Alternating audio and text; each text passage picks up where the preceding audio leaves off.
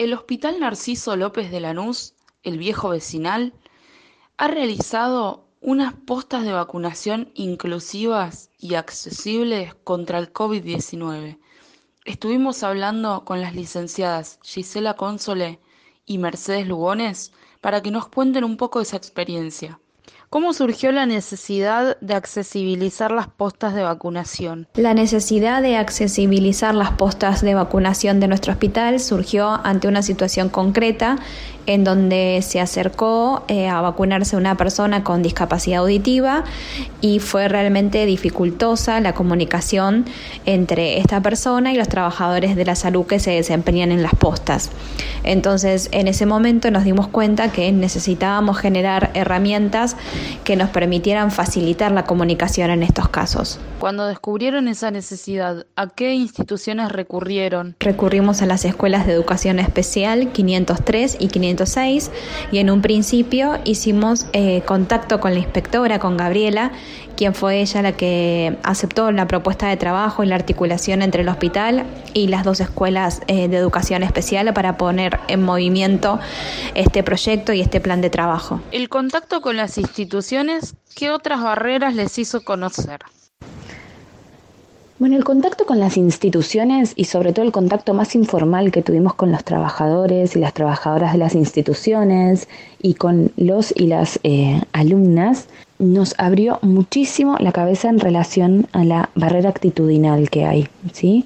Que es creo que es la más fuerte a vencer, que tiene que ver con, con cuestiones como tratar de que un sordo te entienda a los gritos, por ejemplo, que no va a suceder, porque no te va a escuchar, que, que un ciego te entienda los gritos cuando en realidad no tiene ninguna dificultad para escucharte, disponer del cuerpo del otro, ¿no? En esta cosa de, de, por ahí encontrarse con, con, una persona con bastón blanco y enseguida abalanzarse, tocarlo sin pedir permiso, tratar de guiarlo a algún lugar sin saber a dónde va realmente porque no se le preguntó. Quizás a lo mejor está esperando a alguien nadie más, y, y, nada más y simplemente está ahí, pero bueno, una vez desde la buena voluntad comete también como estas eh, aberraciones o sí, o estas disposiciones sobre el cuerpo del otro que, que nada, a ver, yo voy caminando por la calle y si alguien me agarra y me quiere hacer cruzar, obviamente me va a angustiar porque ni siquiera me avisó, ni me preguntó.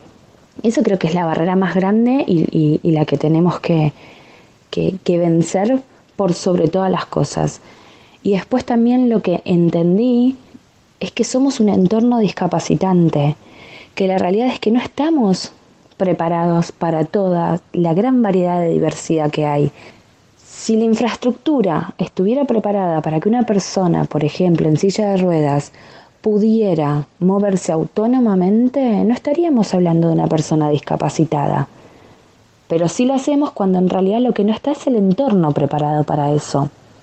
En un momento, cuando empezamos con este proyecto, que por supuesto es idea eh, continuarlo y hacerlo extensivo a todo el hospital, pero bueno, cuando empezamos a fantasear con extenderlo por el hospital, la pregunta fue, bueno, ¿y una persona ciega cómo se mueve autónomamente por el hospital? Sin puntos de referencia, eh, sin, no, no, teníamos ni idea. Yo empezamos a investigar muy, muy, muy como de, oído. Eh, y bueno, sí hay baldosas que se pueden poner para que ellos entiendan hasta dónde sí, hasta dónde no, dónde hay un límite. Eh, no sé, todavía eso no lo tenemos súper, súper estudiado. Es, va a ser parte como de, de, de, de una etapa más, más adelante del proyecto. Pero bueno, también todo esto, ¿no? Bueno, eh, una persona sorda, ¿cómo puede moverse con autonomía si, eh, por ejemplo, tenemos barbijos que les tapan la boca, ¿no? Porque sabemos que muchos lenguas de señas no saben, pero que leen los labios. Bueno, tenemos barbijos que tapan los labios, o sea, ¿cómo nos va a entender? ¿Cuáles fueron las herramientas que implementaron en esta nueva posta de vacunación inclusiva? En principio, clasificar toda la información contra el coronavirus que circula desde que una persona ingresa a la posta hasta que se retira ya vacunada a su casa en cuatro momentos diferentes. El primer momento tenía que ver con eh, la información general de todo el proceso de vacunación. Un segundo momento que es la previa, en donde se le hacen una serie de preguntas a esa persona para saber si está o no en condiciones de ser vacunada. Un tercer momento, en donde se vacuna a esa persona. Y un cuarto y último momento, en donde se les explica cuáles pueden ser los posibles síntomas y eh, las recomendaciones y pasos a seguir. Con toda esta información clasificada de esta manera, nosotros lo que hicimos fue volcarla a un cuadernillo eh, con pictogramas en donde cada momento estaba explicado con un apartado específico conformado por pictogramas, es decir, imágenes eh, que resultaran sencillas y fácilmente comprensibles y texto breve acompañando a estos pictogramas. A su vez, este mismo cuadernillo lo traducimos con la ayuda del equipo docente de, la escuela 506 en código braille. Entonces, aquellas personas que quisieran leerlo en forma autónoma tienen la posibilidad de leerlo de esta forma. A su vez, esto mismo también nosotros lo replicamos en lenguaje de señas a través de una serie de videos en donde eh, se ve a Javier Capria, que es el Melsa de la Escuela 503, contar toda esta información en lenguaje de señas. Una vez que nosotros juntamos todo este material, lo que hicimos fue subirlo a nuestras redes y a nuestro canal de YouTube y dejarlo disponible no solo para los trabajadores de la salud que se desempeñan en nuestras postas, tanto eh, en lo que es primera dosis como segunda dosis, sino también que el material quedara accesible para cualquier persona que lo necesitara. Y bueno, y con esto por supuesto que trabajamos en lo que es la democratización de la información y en el acceso igualitario al sistema de salud. Me parece que estos son derechos humanos básicos en los que tenemos que seguir trabajando y bueno, y esto seguramente sea el puntapié inicial para después desarrollar un trabajo mucho más amplio en este sentido.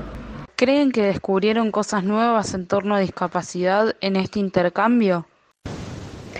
Sí, absolutamente. Descubrimos cosas nuevas, lo que tiene que ver con lo actitudinal, que ya lo habíamos charlado, lo que tiene que ver con el entorno, que ya lo habíamos charlado, y lo que tiene que ver con eh, la falta de interés, que eso fue creo que lo que más nos impactó a nosotras eh, a nivel emocional. Cuando presentamos el proyecto, que lo hicimos de manera interna con las autoridades y con los eh, exalumnos, con el que estuvo Laura, eh, cuando estuvo también Javier en la presentación formal del proyecto, en la posta de vacunación, eh, ambos eh, se mostraron muy, muy, muy agradecidos porque nos habíamos acercado a tocar la puerta, ¿no? Y nos contaban que esto no sucede, que la gente no toca la puerta a las instituciones para ver cómo comunicarse con ellos o cómo hacerlos, cómo entenderlos, ¿no? Y la verdad, eso fue una de las cosas que más nos movilizó. ¿Prevén implementar nuevas herramientas de accesibilidad en otros sectores del hospital? Sí, nosotras eh, prevemos implementar nuevas herramientas de inclusión Em, en otros sectores del hospital. Por supuesto que esto que se hizo en la vacunación tenía que ver con lo urgente, con poder dar respuesta a este proceso vacunatorio que, bueno, que, es histórico, eh, pero que es solo el puntapié inicial para generar todo un proceso de trabajo acá al interior del hospital y sobre todo definíamos como un segundo paso lo que es la atención al público, eh, ya sea en los consultorios externos que están ubicados en el hall central o también en la guardia. Así que bueno, seguramente esos serán los pasos a seguir en el futuro cercano. Bueno, finalmente les quería agradecer por darnos la oportunidad y por el espacio para poder compartir este proyecto de hospital inclusivo, de comunicación inclusiva, desde el momento que se gestó, desde cuando empezamos a pensarlo y a soñarlo en las primeras reuniones, hasta el momento de la presentación, cuando ya teníamos todo el material listo para compartirlo y ahora que se está usando. Eh, así que bueno, eh, muy agradecida, muy agradecida con todo el equipo de trabajo de las escuelas de educación especial por la predisposición eh, y el compromiso con el que se tomaron todo este proyecto y el trabajo desde el día cero. Así que bueno, muchísimas gracias y esperamos que, que, esto les sirva a muchos ¿no? y seguir trabajando en la democratización de la información y en el acceso igualitario al sistema de salud. Muchas gracias.